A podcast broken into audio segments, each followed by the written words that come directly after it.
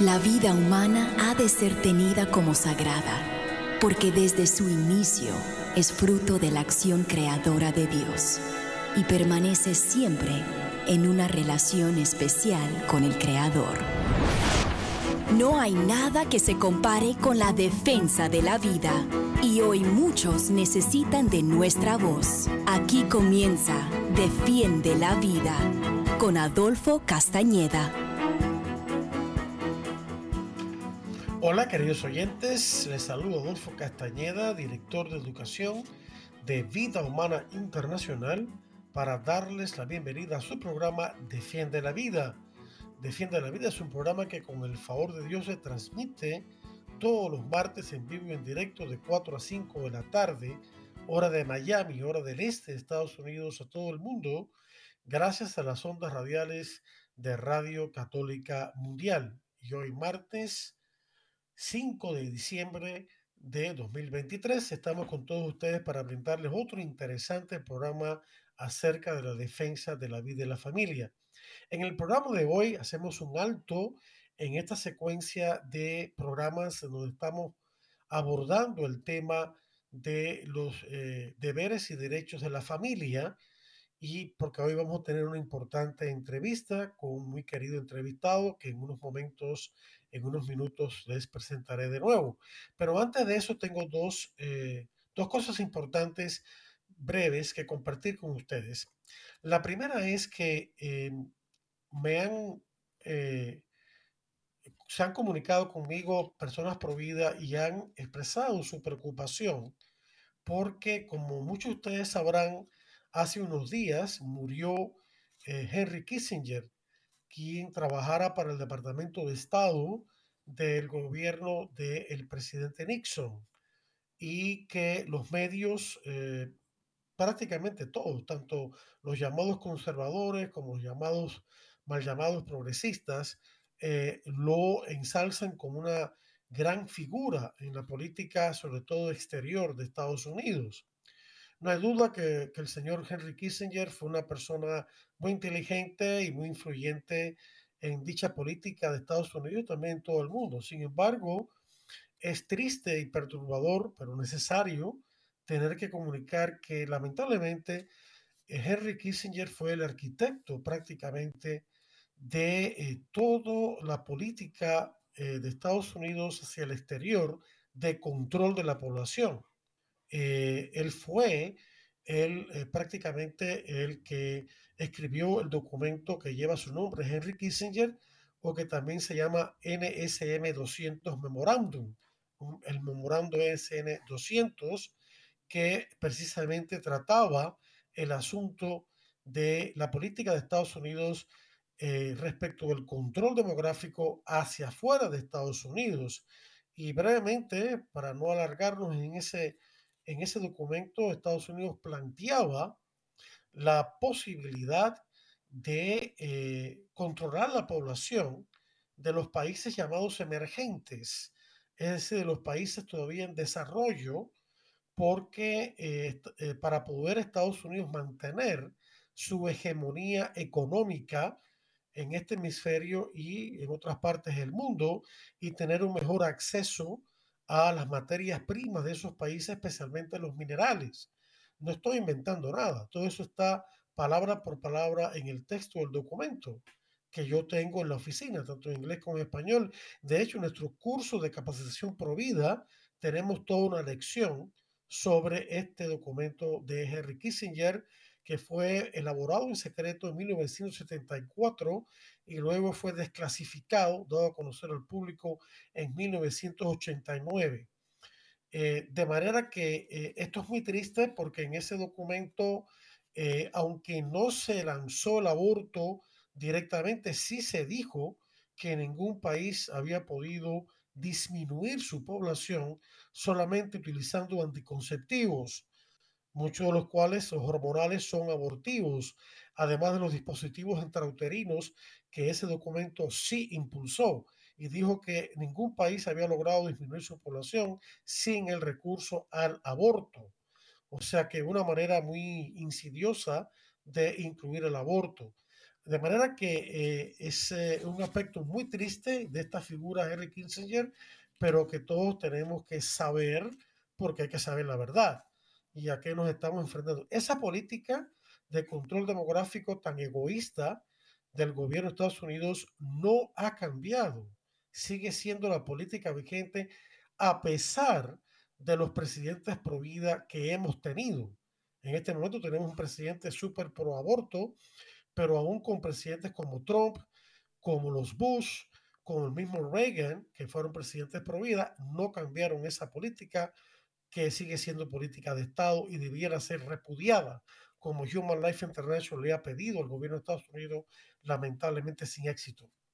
El otro comentario que quería hacer es que eh, el próximo 28 de diciembre, ya tres días después de la Navidad, eh, mucho, gran parte del movimiento Pro Vida Mundial está eh, recordando ese día como el Día de las Víctimas del Aborto, llamado Red 28D, el lazo de María. Y vamos a tener una entrevista próximamente, si Dios lo permite, con la persona que dirige esta iniciativa, que es eh, la señora Ana Carlota Valle, que, quien nos escribió desde España pidiéndonos eh, precisamente abordar este tema. Y eh, ella nos da un dato escalofriante, que es verdadero, que según la propia Organización Mundial de la Salud, que no es provida, todo lo contrario, cada año se provocan cerca de 73 millones de abortos en el mundo. Esto es una verdadera catástrofe mundial, ¿no? Y este, la iniciativa esta brevemente consiste en hablar con el párrafo, párroco perdón, de tu parroquia, poner flores y velas a los pies de una imagen de la Virgen María, rezar un rosario por el alma de los no nacidos y una misa en recuerdo de todas las víctimas. Y estamos tratando de difundir esta información y lo haremos por esta vía próximamente, Dios mediante. Estas son las dos informaciones que quería compartir con ustedes y ahora sí, damos paso a nuestra entrevista. Nuestro invitado es el señor Luis Martínez, quien es un experto en Derecho Internacional y también eh, es parte de, integral de Vida Humana Internacional porque él es el director de la misión de Vida Humana Internacional ante la OEA y está en vía telefónica de nosotros desde México, donde él reside. Y hoy vamos a compartir sobre un tema preocupante y es acerca de este eh, nuevo centro que se está abriendo, de, centro de abortos, eh, que se está convirtiendo en, un centro de aborto turístico en Cancún, México. Y si nos da tiempo, yo también le quería eh, pedir a Luis que nos hablase un poco del caso de El Salvador, donde otra vez están tratando de empujar el aborto, manipulando un caso que ya él nos salvaría si el tiempo lo permite. Así que sin, sin más preámbulos, le doy más cordial bienvenida de vuelta, con mucho cariño, a nuestro gran amigo Luis Martínez. Adelante, Luis. Gracias por estar con nosotros. Te escuchamos. Muchas gracias a ti, querido Adolfo. Eh, es un honor para mí, es un gusto siempre estar aquí en tu programa, eh, con tu auditorio, tu radio escuchas, eh, compartiendo información sobre estos temas que tienen que ver con una cuestión que es lo más especial para nosotros, que es la dignidad de la persona humana, ¿no? Y en concreto, el día de hoy platicar contigo, platicar con nuestros radioescuchas acerca de esto que está sucediendo, que comentas eh, aquí en México, que ya sucede en varios países, pero que tiene unas características muy peculiares, eh, que es esta apertura de la clínica de Mary Stops recientemente, el pasado 23 de noviembre, hace apenas semana y media, en la ciudad de Cancún, en el estado de Quintana Roo. ¿no? Tiene ciertas características muy peculiares esto y un contexto que tiene que ver con Estados Unidos, eh, con turismo, con un negocio pues bastante eh, falto de escrúpulos, así como también bastante pujante, ¿no? Eh, entonces, pues un gusto, querido, querido Adolfo, estar por aquí.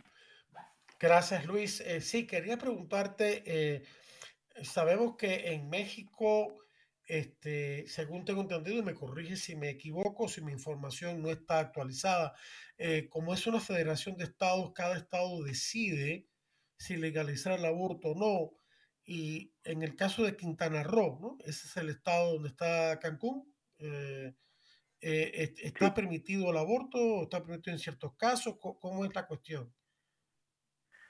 Eh, sí, justo como dices, el país, México, es federado, pero desde el 2011 pues hay un, una situación peculiar eh, por la cual en temas de derechos humanos, y en este caso el derecho a la vida, entre otros, eh, es protegido desde la federación como la autoridad principal.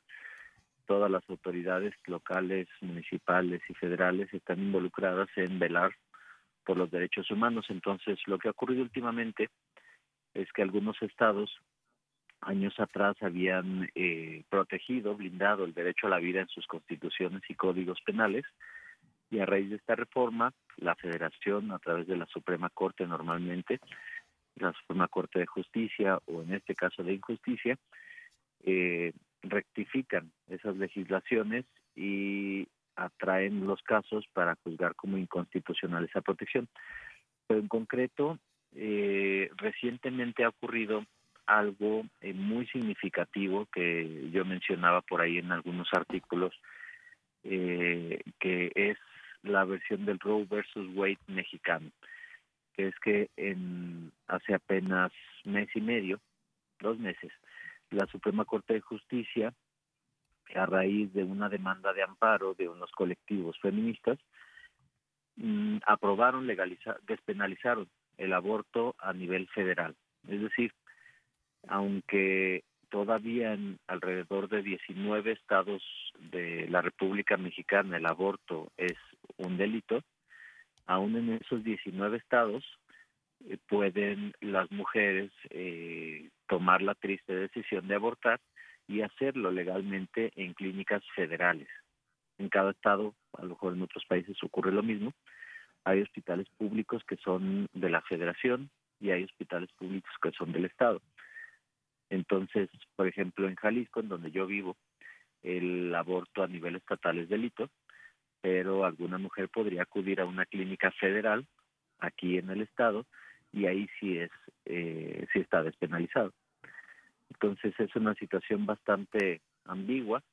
Imagínate un doctor que suele ocurrir mucho aquí en México. El sistema federal cubre alrededor del 80% de los derechohabientes de salud. Entonces hay doctores que tienen su clínica privada y atienden también eh, a pacientes en el sistema público federal.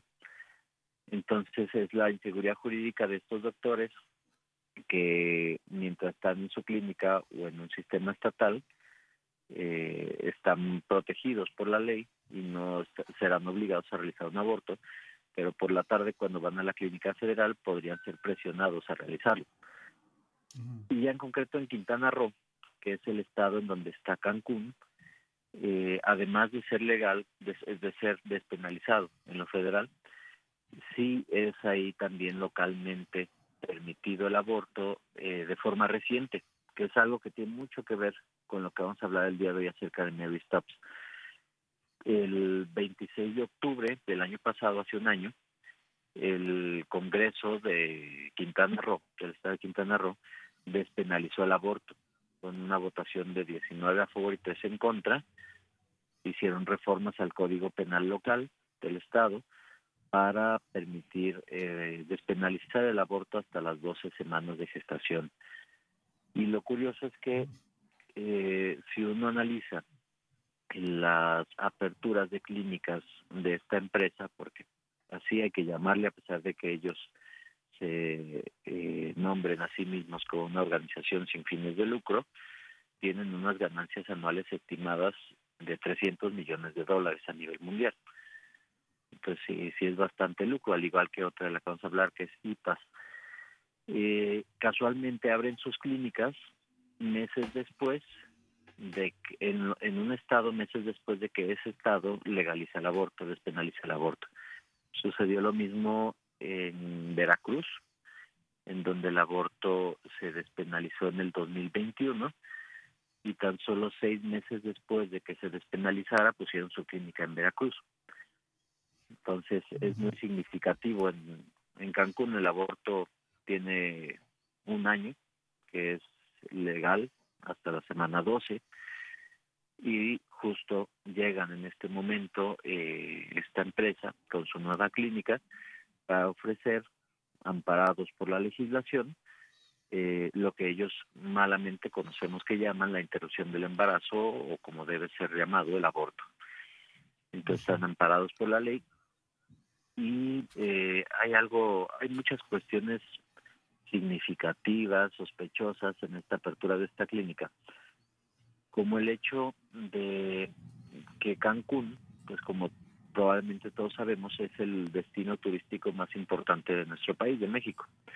Eh, se dice por eh, la Secretaría de Turismo del Gobierno de México y he citado por varios artículos, entre ellos Infocatólica, eh, etcétera, y otros, que es el destino elegido por casi el 50% de los 15 millones de visitantes que llegan a México cada año.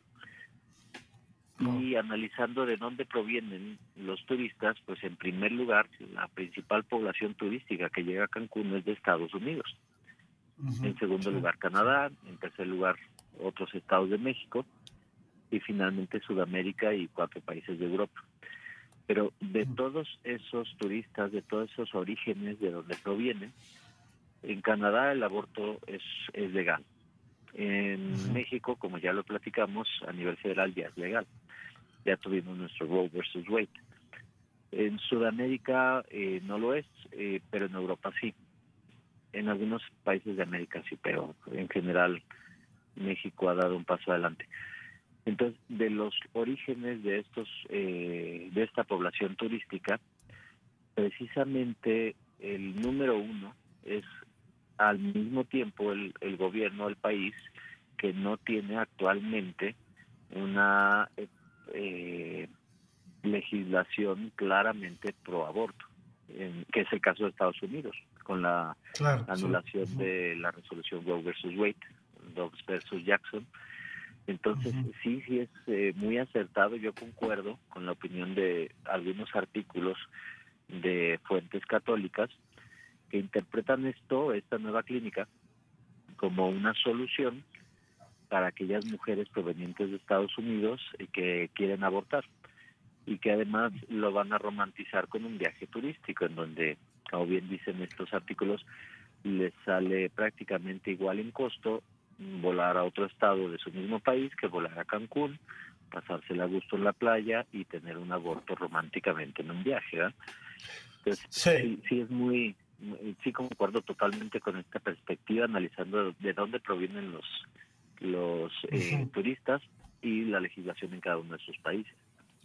Para, para que nuestra audiencia nos entienda bien en el asunto de, de cómo está el aborto en Estados Unidos, en estos momentos, como muchos de ustedes ya saben, quizás otros lo ignoren, eh, ahora desde la anulación de Roe vs. Wade el año pasado, en junio, el, el, asunto de si legalizar o no el aborto y si legalizarlo con tal o cual restricción o no, pasa a los estados. Ahora los estados individualmente deciden. Entonces, hay estados pro como el estado de la Florida, que gracias a Dios por el gobernador de Santi firmó la ley que prohíbe el aborto a partir de la detección de los latidos del corazón que normalmente ocurre a las, las seis semanas. Y hay otros estados que también tienen el mismo tipo de ley. Entonces, las mujeres de esos estados, como bien decía Luis, que, que no pueden abortar porque ya pasaron el límite de las seis semanas y quieren abortar, en este momento, desgraciadamente, pues tienen la opción de viajar a Cancún. Eh, y, hacerse el aborto allí y, de paso ir a la playa y todo ese tipo de cosas. Es muy triste, muy doloroso. Yo quería preguntarte, Luis, eh, para conocimiento mío también del público, eh, dijiste que, que, el aborto se había legalizado en Quintana Roo y pienso que en otros estados también hasta las 12 semanas. ¿Esa restricción hasta las 12 semanas existe federalmente o es algo que cada estado que legaliza el aborto decide? Sí, el, a nivel federal no hay esa restricción, es ambigua. Eh, si hay una interpretación jurisdiccional que hizo la Suprema Corte, por la cual a la hora que una, un hospital federal se encuentre ante una paciente ya en la práctica y tenga que decidir si realiza el aborto o no, eh, sí pueden tomar esa, ese criterio de la Corte y decir, eh, pues federalmente es hasta la semana 12, pero hay un vacío jurídico ahí que sí tienen que cubrir los estados. Normalmente entonces se basan en la legislación estatal para, para ese criterio, pero en los estados en donde no está despenalizado, pues se atienen a ese criterio federal, pero no es legal, es, simplemente una interpretación de la Corte y entonces queda ambiguo. Realmente una mujer, e, ese es uno de los problemas de la legislación aquí respecto al aborto, una mujer que acuda con más de 12 semanas y le realicen el aborto en una clínica federal y alguien denuncie la situación y se abra un caso jurídico, aún así muy probablemente por la vía del, de la apelación y el amparo, estos doctores y esta mujer estarían protegidos por el criterio de la Suprema Corte y no habría sanción alguna. Entonces, jurisdiccionalmente sí sí está permitido incluso después de la semana 12. Eh, o sea que hay, que hay una amplia hay un amplio margen de discreción jurídico de parte que favorece a, a, la, a la federación versus el Estado. Sí, así es. Ya. Sí, hay una ausencia de claros. Me pregunto, sí, me, me, preguntaría yo, este, te pregunto a ti, eh, la, la Corte eh, Suprema de Justicia de México contempla o ha dicho algo acerca del aborto más allá de las 12 semanas en base a la salud de la mujer interpretando la palabra salud de manera muy amplia, como se ha hecho acá en Estados Unidos cuando Roberts Wade y Doe vs. Bolton estaban en vigencia. Eh, o sea, una mujer se... ¿eh? Sí, te, te, capto la pregunta. Realmente lo que ha hecho la Suprema Corte es únicamente declarar inconstitucional el que consideren de forma absoluta las leyes locales el aborto como un delito. Es decir, la Suprema Corte lo único que hace es no puedes considerar delito de forma absoluta el aborto. De ahí en más, los criterios respecto a el plazo, las excepciones, esta situación de riesgo, supuesto riesgo de muerte o los casos de violación, ya son cuestiones en las que la Suprema Corte aún no se ha pronunciado, sino que sí se está dejando ese esa interpretación a los estados.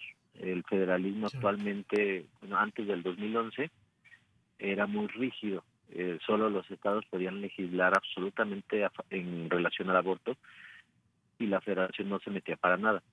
Del 2011 para acá es concurrente y tanto la federación como los estados se van peloteando como ping pong ahí para generar conjuntamente un criterio.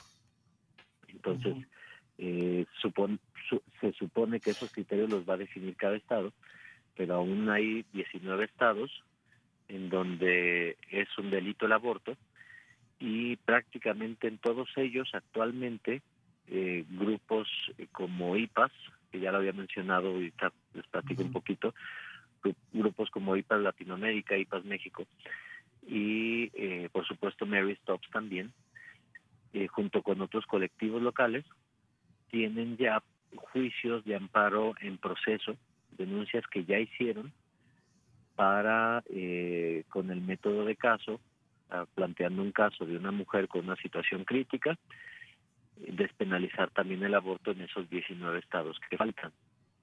Ya está en proceso, es cuestión de tiempo, tristemente, porque cuando esos casos, esos 19 casos, les lleguen a los jueces locales, a los magistrados locales, ellos obligatoriamente van a tener que atenerse al criterio que ya planteó la Suprema Corte de no penalizar el aborto. Entiendo, entiendo. Sí, sí, es una, es, es una puerta abierta en realidad, eh, eh, ampliamente abierta para, para en futuro no, no lejano, pues acabar con el aborto a petición los nueve meses del embarazo, como existía acá en Estados Unidos. Sí, al menos en los... que era como el Roe versus Wade, porque a partir de la resolución que se dio hace dos meses, ya es cuestión de tiempo nada más para que cada uno de los estados en efecto dominó vaya cayendo. Sí, sí. muy triste lo de México, que siempre ha sido un país eh, tan católico y, y, tan provida y tan a favor de la familia. Y todavía lo es en, en muchos sentidos, pero este, lamentablemente las élites dominantes han implantado con todo su poder judicial, económico, mediático, porque imagino que la prensa debe estar al lado de ellos, tanto allá como acá, ¿no? Eh, este, es verdaderamente muy triste, ¿no? Entonces se hace más cuesta arriba la, la labor provida, ¿no? Para disuadir a, a, las mujeres de caer en este error y, claro, aquí no estamos, queridos hermanos, como siempre hablamos del aborto, esto lo tengo que aclarar, no estamos condenando a nadie que se haya involucrado en un aborto, a mujer u hombre. las mujeres que nos escuchan que pueden haber cometido este grave pecado en su pasado, los hombres que las acompañaron, las otras personas que, que no hablaron cuando debieron hablar, etcétera, todos los que se involucraron, eh, el Señor quiere perdonarles, el Señor quiere sanarles la Iglesia Católica cuenta no solamente con el sacramento de la confesión, que es lo más importante e imprescindible para recibir la abundante misericordia de Dios, sino que también tiene movimientos o, ministerios, mejor dicho, de sanación y reconciliación post-aborto, como el proyecto Raquel, el, proyecto Guadalupe en, en, partes de México, eh, entrando en Canaán, acá en Estados Unidos, etc. Así que nadie pierda la esperanza ninguna mujer que nos escuche se desespere, que se ha dado cuenta del grave error en que ha caído. No estamos condenando, estamos llamando a la conversión y a la sanación.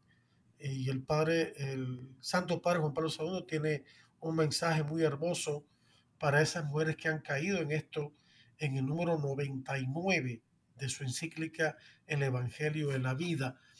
Eh, de manera que no se pierda la esperanza. Aquí no estamos para condenar, condenamos el aborto, pero no a las personas. No negamos la responsabilidad moral que pueden tener, no negamos eso.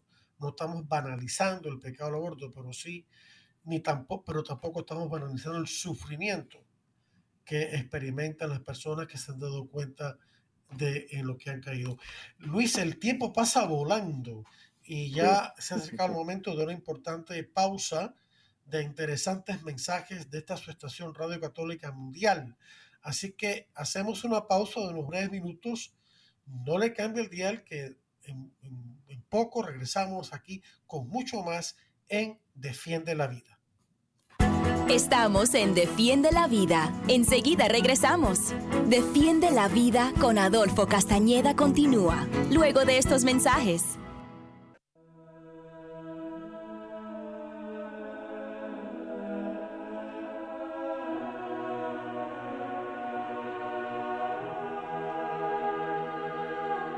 Les ruego pues, hermanos, por la misericordia de Dios, que se entreguen ustedes mismos como sacrificio vivo y santo que agrada a Dios. Ese es nuestro culto espiritual. No sigan la corriente del mundo en que vivimos, más bien, transfórmense por la renovación de su mente. Así sabrán ver cuál es la voluntad de Dios, lo que es bueno, lo que le agrada, lo que es perfecto.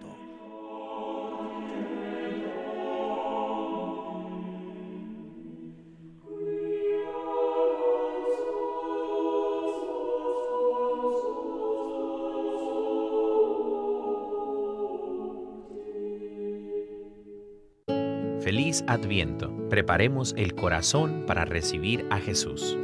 De parte de toda la familia de EWTN Radio Católica Mundial, te deseamos una feliz Navidad. Y ahora continúa Defiende la Vida con Adolfo Castañeda, en vivo por Radio Católica Mundial. Defiende la Vida con Adolfo Castañeda. Continúa ahora.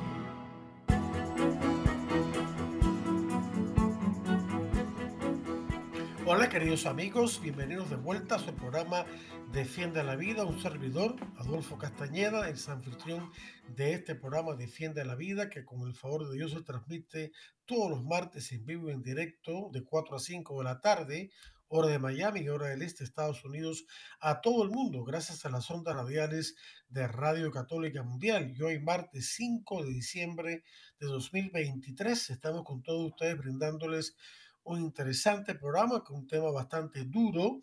Estamos conversando con nuestro amigo eh, Luis Martínez, que es parte integral de Vida Humana Internacional. Él es director de la misión de Vida Humana Internacional ante la OEA y eh, le estamos conversando, entrevistándolo a él acerca de este triste acontecimiento que ha tenido lugar desde hace ya como un mes o algo así, en que se ha abierto un nuevo centro de abortos en Cancún, México. Eh, le hemos llamado aborto turístico porque eh, además de ser un centro de abortos, pues tiene una ubicación eh, estratégica especial para los que están a favor de este crimen, porque como todos sabemos, millones de personas, millones de personas visitan todos los años Cancún para este, de vacaciones, para pasar allí en las playas y hoteles y demás, y entonces se convierte también en un atractivo para aquellas mujeres que en sus países o en sus estados, como acá en Estados Unidos no se permite el aborto, vayan allá a hacerlo, tristemente, con el aliciente del turismo. Entonces, eh, hemos estado conversando acerca de eso. Luis, antes de pasar a otro tema, si, si se puede, eh, quisiera preguntarte, yo sé que hace poco tiempo eh, que se ha abierto este centro, pero ¿se tienen algunas estadísticas del número de abortos allí cometidos hasta ahora? O si tienes entonces algunas estadísticas en cuanto al aborto en el resto de México, aunque sean estadísticas muy generales? Eh, no, en cuanto a la estadística de esta nueva clínica en Cancún, como tú bien dices, aún es muy pronto como para que podamos arrojar algún algún estimado. Eh, y en cuanto a los abortos que se realizan al año, eh, en México más o menos han sido en, en promedio por año unos 12.500. Sí, es algo fuerte. Es algo grande. Entre 2007 y que fue cuando se aprobó, se despenalizó el aborto en Ciudad de México, en aquel entonces Distrito Federal. Eh, en ese año fue el Distrito Federal la primera entidad en México en, en dar este trágico paso entre ese año y 2022, 15 años, se han practicado alrededor de 252 mil, casi 253 mil abortos. Más de un cuarto de millón, cosa. Sí, sí han sido ya un cuarto de millón de mexicanos que han fallecido a causa de, de esta injusticia en manos de sus propias madres y del sistema de salud. Es algo irónico, ¿no? Eh, ¿Qué pasos que tú sepas está tomando el movimiento Provida, tanto a nivel nacional en México como a nivel local, digamos ahora en Cancún, que, que ha sucedido esto, para tratar de, de en, la medida de lo posible, prevenir o impedir que aumenten más los abortos? Sí, eh, afortunadamente en, en Cancún, en, en general en la península de Yucatán, es donde se encuentra Quintana Roo, sí hay Eh, dos grupos pro vida bastante fuertes. Uno de ellos es el Frente Nacional por la Familia, que está en todo el país, pero en esa región en concreto hay una una líder de esta organización, de esta organización, que es una de las principales líderes del organismo a nivel nacional. Entonces, sí hay bastante, eh, podemos esperar alguna respuesta bastante contundente de parte del frente así como también por parte de los hermanos evangélicos. Hay un organismo que está en toda América, que tiene alrededor de unos cinco o seis años de vida, es reciente, llamado Congreso Iberoamericano por la Vía de la Familia. Y aquí en México tiene una asociación que se llama Iniciativa Ciudadana por la Vía de la Familia y tienen presencia ahí. Entonces, eh, sin duda, sí se ha eh, y, además tienen buena coordinación entre ellos.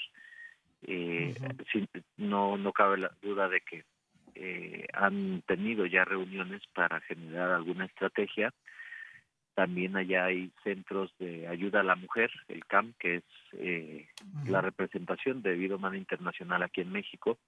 Hay dos organizaciones que representan a VHI en México y una es el Centro de Ayuda a la Mujer. También tienen presencia ahí.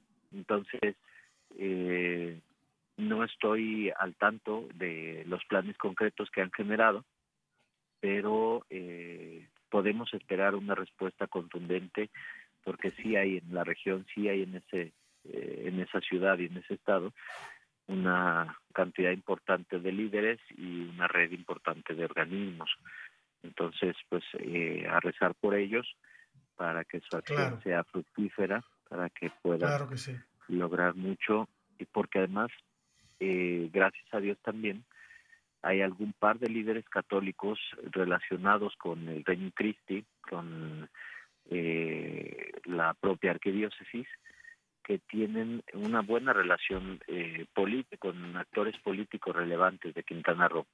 De hecho, me extraña que haya sucedido esto el año pasado porque generalmente eh, hay una buena interacción ahí entre la iglesia y la política, pero, pero bueno, esperemos que se retomen eh, las pláticas, que se retomen los hilos de esta situación. Claro, claro.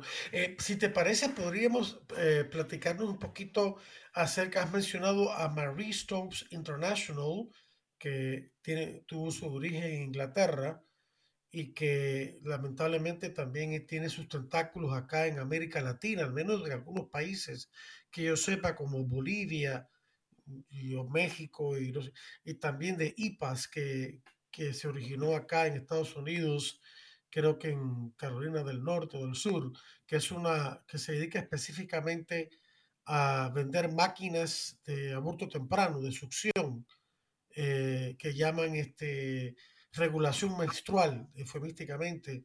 No sé si pudieras mencionarnos algo de la actividad de estas dos, de estos dos grupos pro aborto en México. Sí, claro.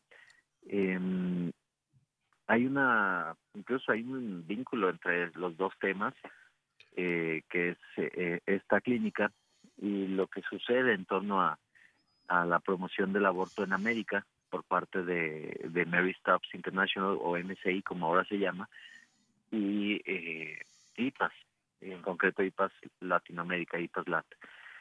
Eh, y es que en varios países de la región, México, Perú, Colombia, Costa Rica, El Salvador, sin lugar a dudas, eh, Guatemala, etcétera.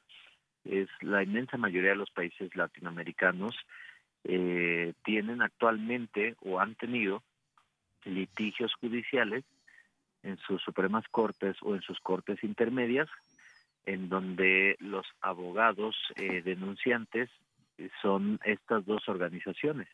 IPAS y Mary Stops, entre otras, como el Centro de, eh, de Derechos Reproductivos de Nueva York.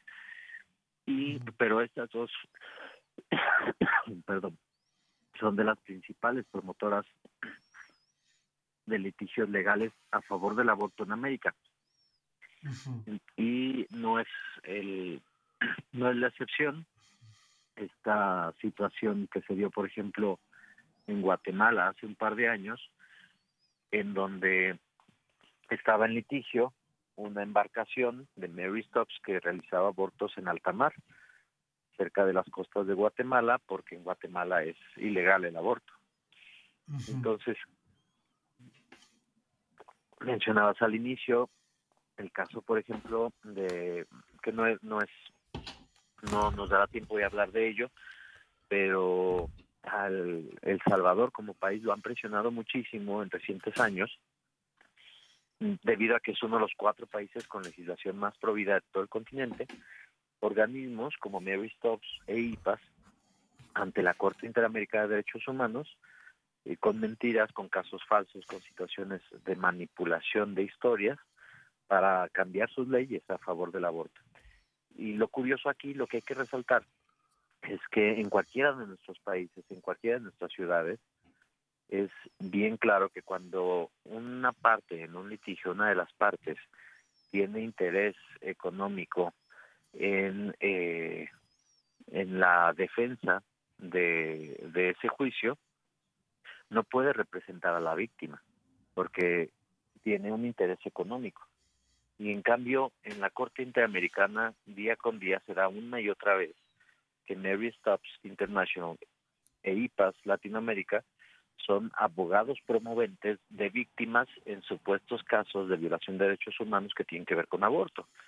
Y lo, lo absurdo de esta situación es que, como ya mencionábamos, la presencia de Mary Stops en prácticamente toda América y sus ganancias anuales de aproximadamente 300 millones de dólares comprobados eh, hacen que el hecho de que se apruebe el aborto en Veracruz y a los seis meses aparezca su clínica, se apruebe el aborto en Quintana Roo y a los pocos meses aparezca su clínica, mm, que eh, hacen que sea evidente que esto no es una cuestión de derechos de la mujer, no es una cuestión de los casos trágicos que presentan de violaciones a los derechos humanos, sino una cuestión de dinero.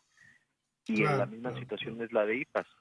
IPAS tiene una presencia en al menos 37 países del mundo y, continuamente se presenta a sí misma en su página de internet, incluso si haces consultas en, páginas web de noticias o en inteligencia artificial, eh, te va a parecer que es una organización sin fines de lucro.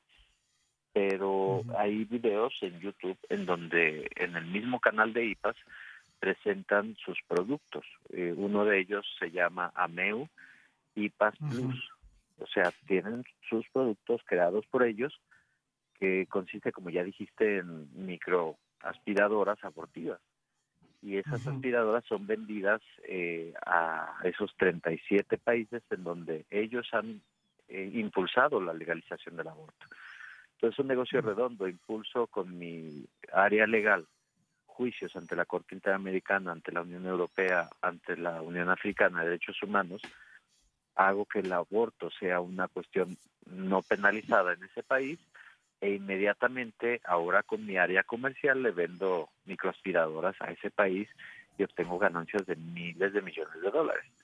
Entonces, eh, Me, me, extraña mucho que nuestros sistemas judiciales interamericanos y nacionales estén sordos, estén ciegos a esta situación tan evidente de colonización económica, de abuso del sistema judicial para lucrar, ¿verdad? Claro, me pregunto si están comprados, no sé, eso es una especulación mía solamente, no, tengo prueba absolutamente ninguna, pero apesta tremendamente a, esa situación. Pero bueno, e, es terrible eh, y, y, ahora eh, lo que se ha presentado, el caso más reciente que tengo entendido, que se está manipulando es un caso en El Salvador, ¿no?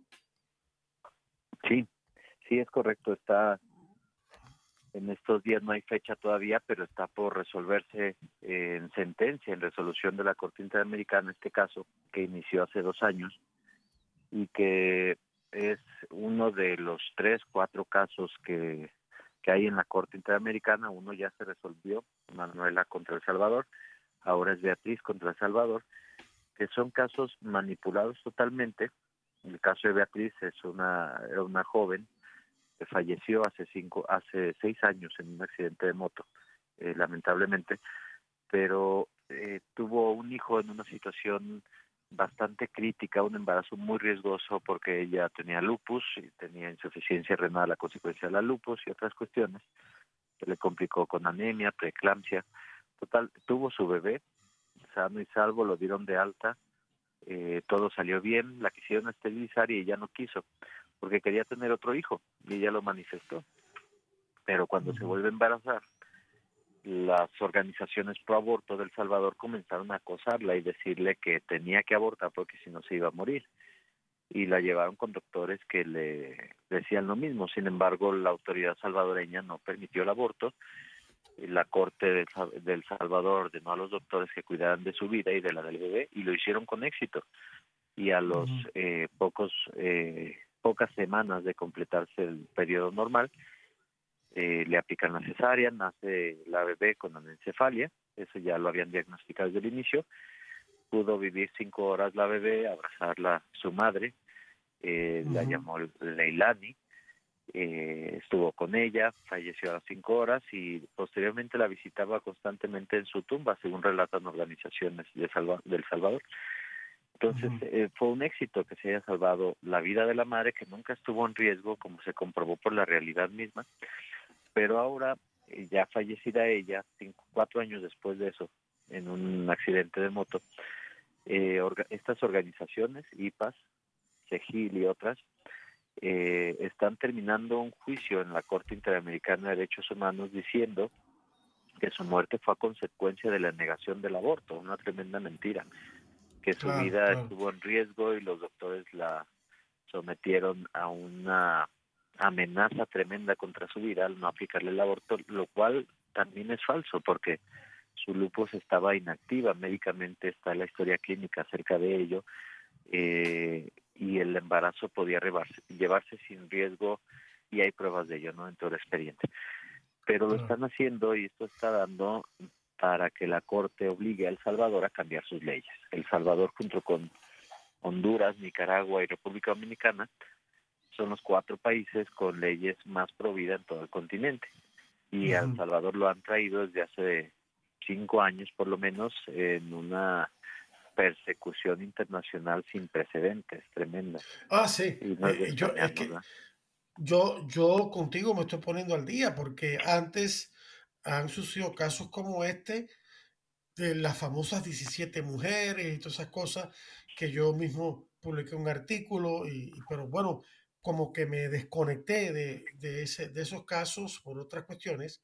Y, y me acuerdo que, que, hasta el periódico The Guardian en Inglaterra estaba metido en esto, acusando al Salvador, el gobierno de El Salvador, de estar en contra de las mujeres. El, creo que hasta en el New York Times eh, salió un artículo, el New York Times, que es un periódico mentiroso, eh, y, y, los periódicos salvadoreños tuvieron que desmentirlo, ¿no?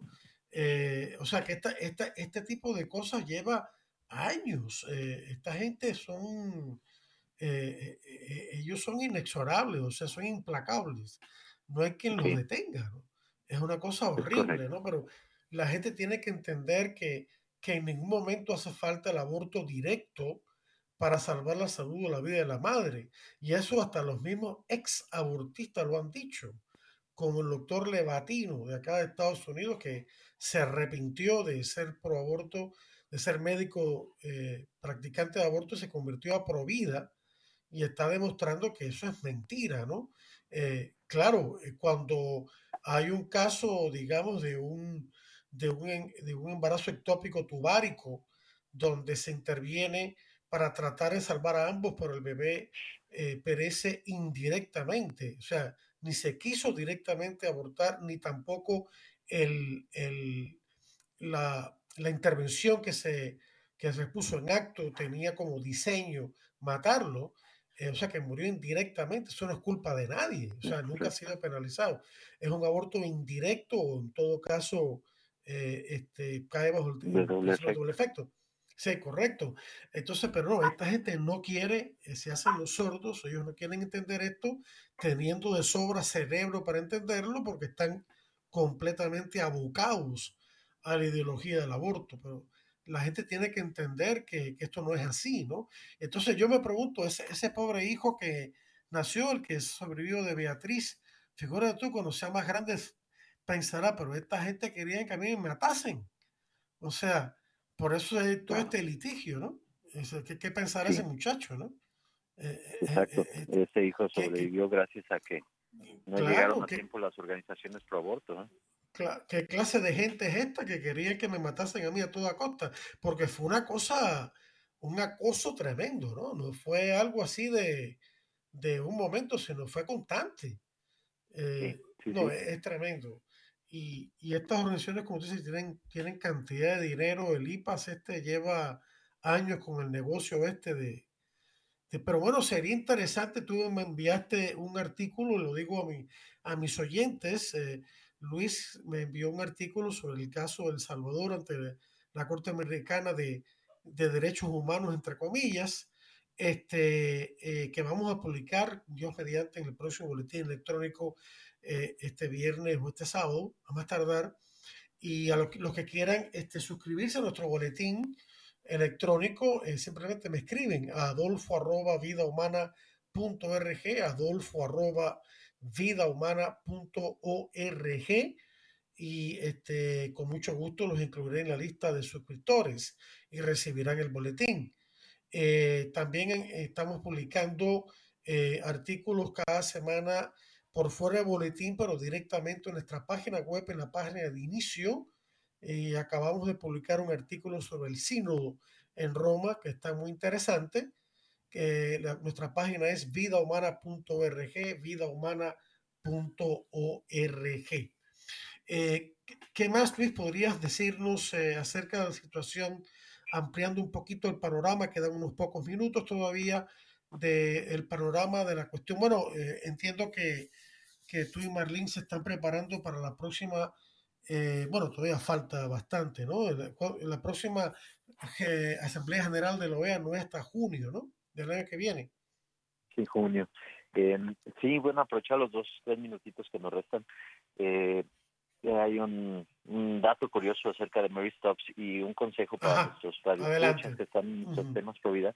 y antes, pues sí, por supuesto, la, la Asamblea General en junio este año va a ser en, en Surinam lo cual dificulta un poco las cosas porque Surinam es la economía más pequeña de toda América, el único país que habla holandés eh, y con una infraestructura que hace casi imposible un vuelo para allá, pero eh, tiene también sentido. Algún día pues eh, podríamos hablar incluso de ello en algún programa de cómo actualmente la OEA se está yendo abocando contra los países del Caribe precisamente por ser tan conservadores y providas según estándares de la OEA. Eh, pero bueno, un dato curioso, ya es que hablábamos cómo Mary Stops e IPAS influyen en muchos países en el mundo para la legalización del aborto. En el caso de Estados Unidos, incluso hace 50 años, el hecho de que a la demandante le hayan puesto por eh, seudónimo Jane Roe, Jane Roe, y por eso el caso de Roe versus Wade, tiene que ver con Mary Stops. Estuvieron involucrados también, ya que el esposo de Mary Stops se llamaba Humphrey Verdon Rowe y su hijo era Harry Stopes Rowe. Entonces, ese mm. seudónimo es en honor, a fin de cuentas, a Mary Stops, quienes estuvieron también involucradas en este caso como abogada. Pero no Mary, sino su, su, su organización póstuma, ¿no? No sabía ese dato, no, no lo conocía. Sí, sí, es un dato también que, investigando, eh, pues resulta que no tienen relación, obviamente, de parentesco, porque a fin de cuentas es un seudónimo, pero sí fue en honor al esposo e hijo de, Mary, que, a quien, por cierto, Mary desheredó porque no quiso casarse con una señora que padecía miopía y que según Mary Stops eh, iba a heredar a toda su descendencia la miopía y lo desheredó por haberse casado con ella. Entonces era bastante racista. Ah, sí, Mary Stopes era eugenista, a favor de la eugenesia, de esa raza, superior, igual que Margaret Sanger, ¿no?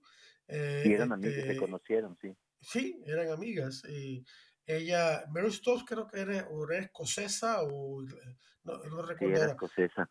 Sí. Y, y, estuvo, estuvo estudiando en la Universidad de Múnich y conocí a Margaret Sanger y su clínica es idea de Margaret Sanger.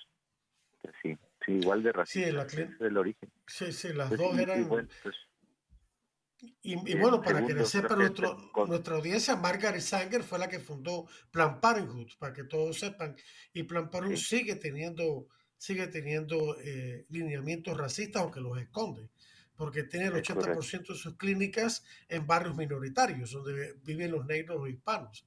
O sea que, eh, y por eso el porcentaje de abortos en esas dos poblaciones es más alto que el porcentaje eh, que ellos son con el resto de la población. Así que hay una desproporción tremenda, ¿no?